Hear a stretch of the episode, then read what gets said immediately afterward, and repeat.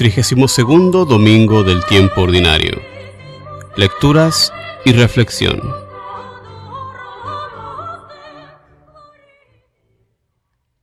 Lectura del primer libro de Reyes. En aquel tiempo, el profeta Elías se puso en camino hacia Sarepta. Al llegar a la puerta de la ciudad, encontró allí a una viuda que recogía leña. La llamó y le dijo, Tráeme, por favor, un poco de agua para beber. Cuando ella se alejaba, el profeta le gritó, Por favor, tráeme también un poco de pan. Ella le respondió, Te juro por el Señor tu Dios, que no me queda ni un pedazo de pan, tan solo me queda un puñado de harina en la tinaja y un poco de aceite en la vasija. Ya ves estaba recogiendo unos cuantos leños. Voy a preparar un pan para mí y para mi hijo. Nos lo comeremos y luego moriremos. Elías le dijo, No temas, anda y prepáralo como has dicho, pero primero haz un panecillo para mí y tráemelo.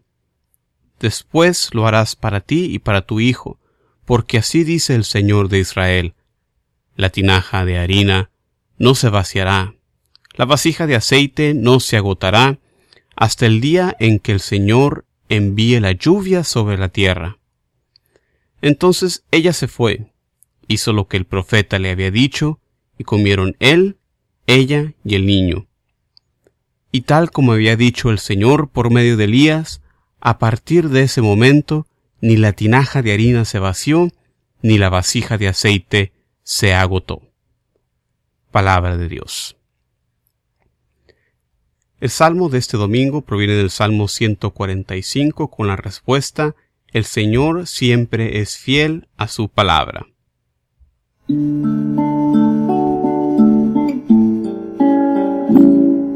Señor siempre es fiel a su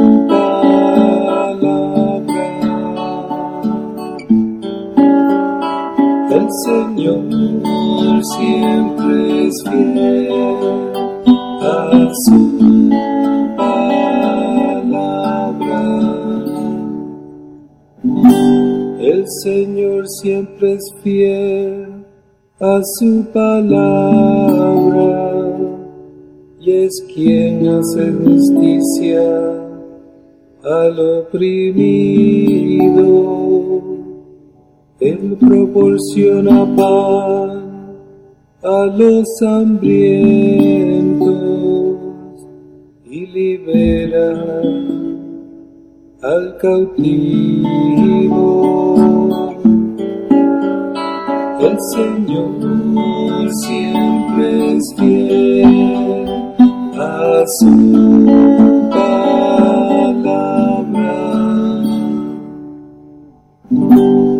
Abre el Señor los ojos de los ciegos y alivia al agobiado.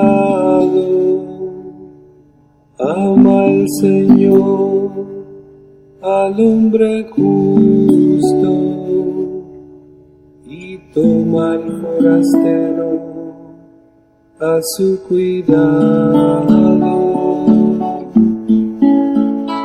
El Señor siempre es fiel a su palabra. A la viuda y al huérfano sustenta y trastorna los planes del inicuo. Reina el Señor eternamente. Reina tu Dios, oh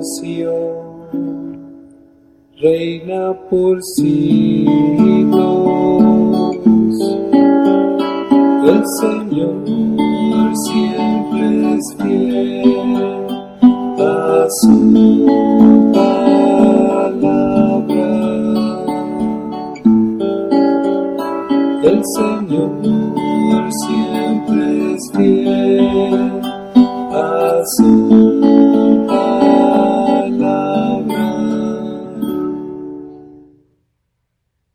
Lectura de la carta a los Hebreos.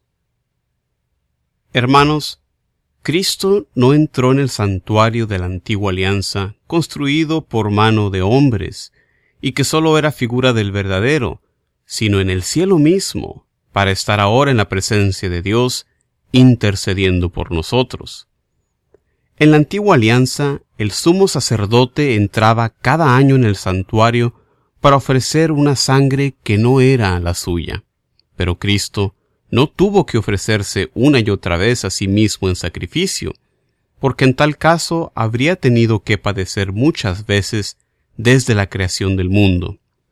De hecho, Él se manifestó una sola vez, en el momento culminante de la historia, para destruir el pecado con el sacrificio de sí mismo. Y así como está determinado que los hombres mueran una sola vez, y que después de la muerte vengan al juicio, así también Cristo se ofreció una sola vez para quitar los pecados de todos. Al final se manifestará por segunda vez, pero ya no para quitar el pecado, sino para salvación de aquellos que lo aguardan y en él tienen puesta su esperanza. Palabra de Dios. El Evangelio de este domingo proviene del Evangelio según San Marcos. En aquel tiempo enseñaba Jesús a la multitud y le decía, Cuidado con los escribas. Les encanta pasearse con amplios ropajes y recibir reverencias en las calles. Buscan los asientos de honor en las sinagogas y los primeros puestos en los banquetes. Se echan sobre los bienes de las viudas haciendo ostentación de largos rezos. Estos recibirán un castigo muy riguroso. En una ocasión Jesús estaba sentado frente a las alcancías del templo, mirando cómo la gente echaba ahí sus monedas. Muchos ricos daban en abundancia. En esto se acercó una viuda pobre y echó dos moneditas de muy poco valor. Llamando entonces a sus discípulos, Jesús les dijo, Yo les aseguro que esa pobre viuda ha echado en la alcancía más que todos, porque los demás han echado de lo que les sobraba, pero ésta en su pobreza ha echado todo lo que tenía para vivir. Palabra del Señor. Reflexión.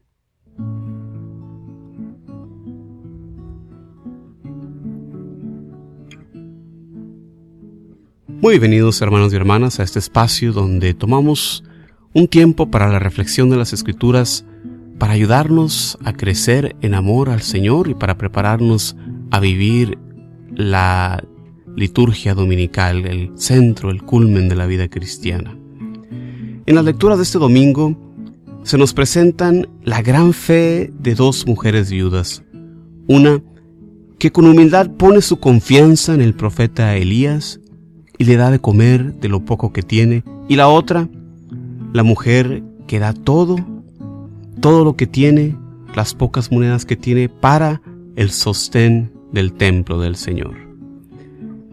En la primera lectura vemos cómo Israel y las regiones aledañas estaban envueltas en una sequía, como castigo por la caída del rey en la idolatría de dioses falsos, Baal. Elías se encuentra con una viuda, personaje que sabemos que son de los más queridos por Dios en las Sagradas Escrituras, ya que en la sociedad de los judíos las viudas peligraban caer en una destitución absoluta, ya que dependían de su marido para su sustento. En este caso, la condición de, de ser viuda, junto con esta sequía, había llevado a esta mujer y a su hijo al borde de la muerte. Elías había sido guiado por Dios con la promesa de que una persona se encargaría de él. Elías pone a prueba a esta viuda para ver si era la persona indicada, pidiéndole primero algo de beber. y una vez viendo su favorable respuesta, también le pide de comer. Con la respuesta de la viuda, vive tu Dios el Señor, la mujer se muestra como una creyente en Dios en medio de este territorio gentil y aunque ella no era judía. No me queda pan, continúa la mujer, quien de hecho se encontraba en preparación para, junto con su hijo, llevar a cabo una última comida antes de morir. El profeta le comunica la promesa del Señor de que no padecería falta de harina y aceite mientras durara la sequía. La fe de la mujer fue seguramente una fuente de aliento para Elías, quien se encontraba en medio de la desolación, del abandono de la fe en el Dios verdadero por el pueblo de Dios. Esta fe de la mujer es digna de imitar para nosotros que igualmente nos vemos rodeados hoy en día en la sociedad de una increencia en el Dios vivo.